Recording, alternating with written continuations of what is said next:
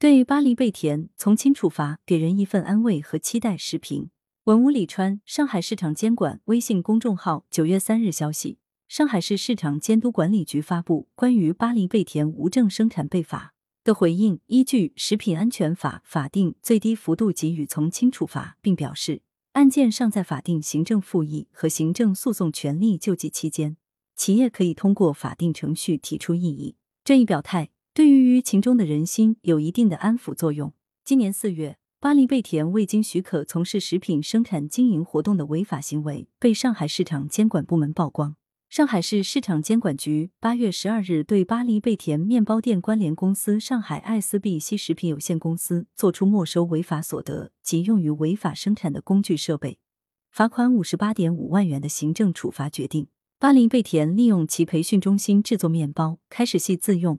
后向周边社区售卖，这一处罚在公共媒体披露后引发轩然大波。在常规情况下，有关部门的处罚是师出有名的。食品安全法规定，未取得食品生产经营许可从事食品生产经营活动，没收违法所得及用于违法生产的工具设备，或值金额不足一万元的，并处五万元以上十万元以下罚款；或值金额一万元以上的，并处或值金额十倍以上二十倍以下罚款。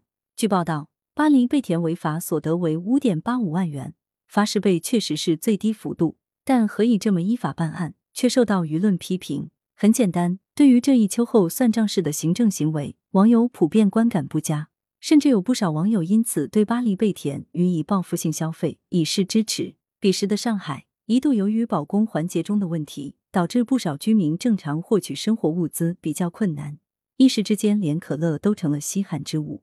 有些楼道里的邻居在公共空间互相拿出金子般的食物赠送给需要的人，这画面催人泪目，让人难忘。在这种情况下，一家食品生产企业开动机器生产食物提供给居民，堪称为众人抱薪。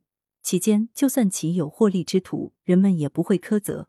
对于这样的企业开罚，且不说罚金多寡，终究是触碰到了世道人心。在那样一个情境中，指责企业无证生产，许多人难以接受。试问非常时期如何办证？给过人家办证的机会吗？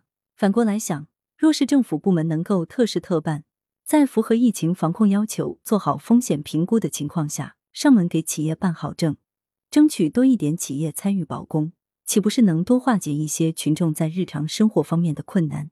更重要的是，行政处罚法规定，设定和实施行政处罚必须以事实为依据。与违法行为的事实、性质、情节以及社会危害程度相当。若说巴黎贝甜有过，巴黎贝甜确实不能否认。但就社会危害程度而言，具体情况如何，公道自在人心。笔者相信，任何一个当时买到过巴黎贝甜食物甜度的有良心的市民，都不会调转枪口诉说巴黎贝甜的不是，甚至认为他的那种行为严重危害社会。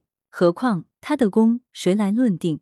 有关部门表示。办案部门考虑了企业违法行为的持续时间、涉案金额等实际情况，那么有没有考虑到企业的初衷、道义、社会反响等因素或命题的存在？针对风控语境中的生产经营行为，有关部门的处罚不能不关切特殊背景和民意。行政处罚既要看食品安全法，也得看行政处罚法，不是？如今有关部门虽然没有撤销这一处罚或者降低罚金，但好在口风有所松动。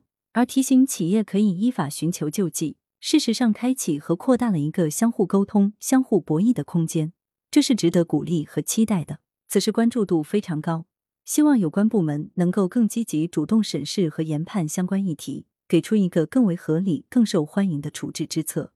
也希望更多的执法部门能够多多善待那些怀有一腔热血的企业。疫情之下，他们真的不容易。作者是资深媒体人。